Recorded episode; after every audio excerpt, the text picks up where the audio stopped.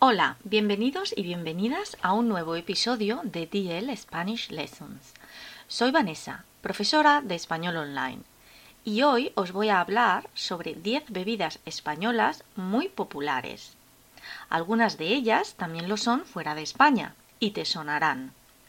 Así, si visitas España ya conocerás algunas más que podrás pedirte para probar.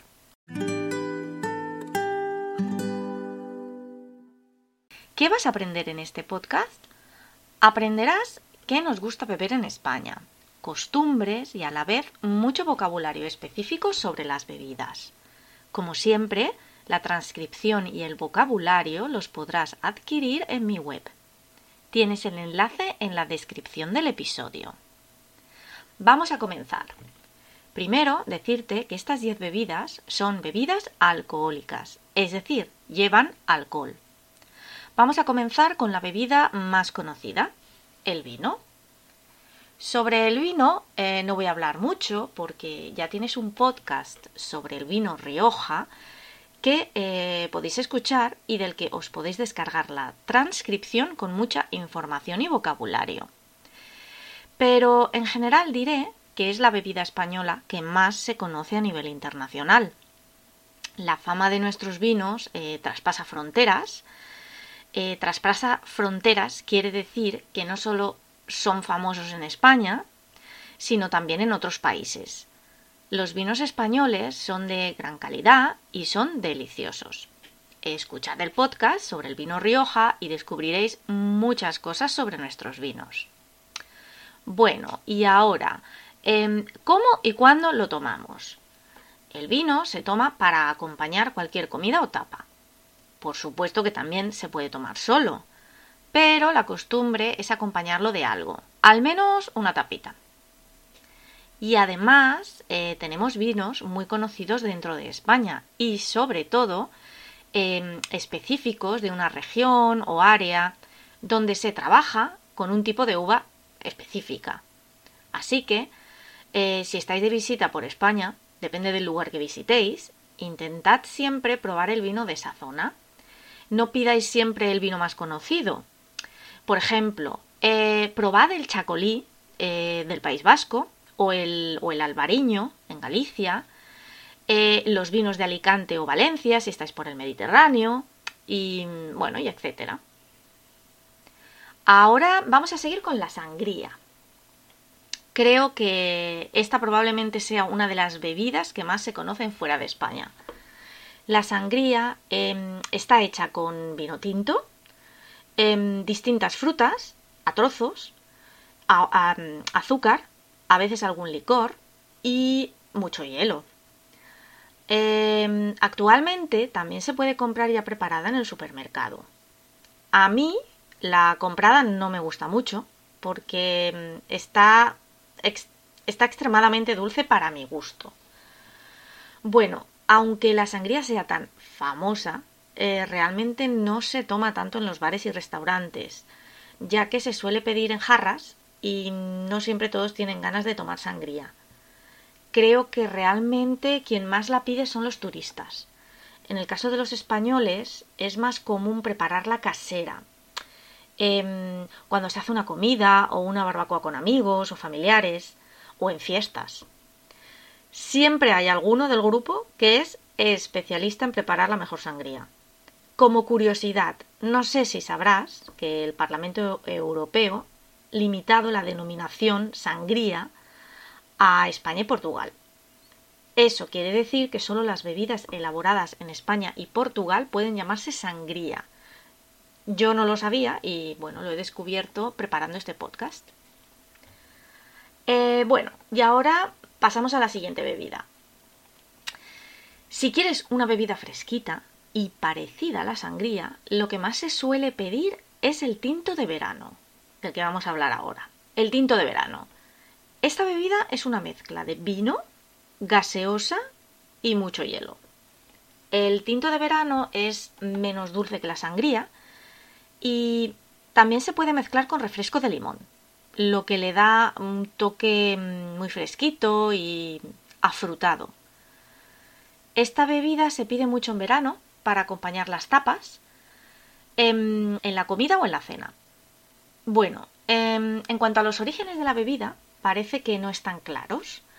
Hay varias explicaciones sobre dónde se originó, lo cual suele ser común cuando, cuando hablamos de comidas o bebidas populares o tradicionales. Pero la historia que más se ha repetido al, buscar información sobre los orígenes de esta bebida es que se creó en Córdoba, en una venta llamada Venta de Vargas. Las ventas, hace ya unos siglos, eran algo así como un bar o un hostal en la carretera, o más bien en los caminos con mucho tráfico y allí se podía parar a comer, a descansar o también a hospedarse, que significa pasar la noche, dormir allí. Bueno, pues en esta venta, la venta de Vargas, comenzaron a servir una mezcla de vino tinto de la casa con gaseosa, y la bebida se fue popularizando y extendiendo por España y hasta ahora. Vale, ahora pasamos a la siguiente bebida. Esta es muy típica de celebraciones, el cava. El cava es un vino espumoso, es decir, el que tiene burbujitas. Son vinos con gas y esto se debe básicamente al tipo de fermentación que tienen, que es doble. Esta fermentación se denomina en España método tradicional y es un método que también se aplica, por ejemplo, al champán francés o al vino espumoso em, típico italiano. En España estos vinos espumosos, es decir, con gas, con burbujas, se les llama cavas y son la bebida con la que brindamos en cualquier evento. Nochevieja, Navidad, en bodas, bautizos. El cava más popular en España es el cava catalán. También hay que decir que en Cataluña es donde más se cultiva y produce esta bebida. Y la siguiente bebida es la sidra. La sidra es una bebida con alcohol que se hace con el zumo de la manzana fermentado.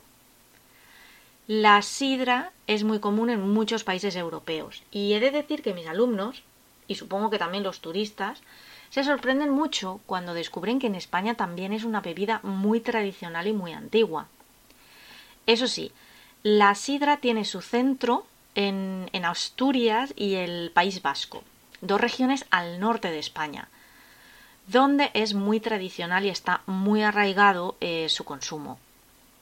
Hay documentos del siglo IX que mencionan la, sidra. Por lo tanto, si visitáis alguna de estas dos regiones, no olvidéis visitar alguna bodega, ni tampoco dejéis pasar la oportunidad de probarla. Em, en general, la sidra en el resto de España se bebe también mucho en las fiestas familiares, al igual que el cava. Por ejemplo, en Nochevieja, Navidad, bodas, etc. Nunca falta una botella en la mesa. Además, como curiosidad, he de decir que en estas celebraciones siempre hay personas más de cava y otras más de sidra. ¿Qué quiere decir esto? De que unos son más de una cosa o más de otra. Pues que siempre hay personas que solo toman cava y otras solo sidra. Bueno, pasamos a la siguiente bebida, el vermut. También escrito vermú, acabado con U con acento al final. Em, no es una bebida que se haya originado en España, pero es muy popular. Y no solo en España, sino también en muchos otros países eh, de Europa. En España hablamos de la hora del vermú. Y cuando decimos esto, siempre pensamos en el aperitivo antes de una comida. ¿Qué significa exactamente? Pues es quedar con los amigos a tomar un vermú. Bueno, también puedes tomar otra cosa si no te gusta, y acompañarlo con un par de tapas simples como aceitunas o unas patatas, mejillones, berberechos o una ensaladilla y conversar antes de la comida. Hay muchas formas de servirte, eh, de servirte el vermú, pero la más simple y común diría yo que es cuando te lo sirven en un vaso ancho, con mucho hielo y además con una rodaja de limón a veces también te ponen un poco de zumo de limón. Está riquísimo siempre, pero en verano aún más. Ahora vamos a cambiar de tipo de bebida y voy a hablaros de cuatro licores típicos de distintas zonas de España. ¿Qué son los licores? Los licores son bebidas alcohólicas que suelen tener mucha más graduación. Eh, ¿Qué es la graduación? La graduación nos dice el porcentaje de alcohol que contiene una bebida, en este caso los licores. Además, los licores suelen estar macerados con distintos tipos de hierbas o frutas. Es decir, las hierbas o, las frutas se dejan dentro de un líquido para que se cree ese licor. Bueno, mm, pues vamos a comenzar con una bebida tradicional de Galicia, el orujo. Esta es una de las bebidas más conocidas en Galicia, bueno, en realidad en toda España, y tiene una graduación de entre los 37,5 y los 50 grados. Este licor es un aguardiente, eh, que es transparente y se elabora con los ollejos de la uva. ¿Qué son los ollejos? Eh, los ollejos son la materia sólida, es decir, las pieles, que queda después de prensar la uva, es decir, después de aplastar la uva. Em, otro licor es el pacharán. Este em, es un licor original, originario de Navarra, en el norte de España, y está realizado macerando endrinas, que es un tipo de, mm, ciruelas silvestres. Este licor es muy antiguo y se conoce su, su, existencia desde hace por lo menos unos 600 años. Tiene una graduación de entre el 25 y el 30%. El pacharán se suele tomar solo, quizá con algo de hielo, después de las comidas o cenas, pero también mezclado como copa, eh, por la tarde o por la noche. En ese caso, em, mezclados con refrescos o también en forma de cóctel. Ahora voy a hablaros del herbero. Este es un licor típico de Alicante, que es mi tierra.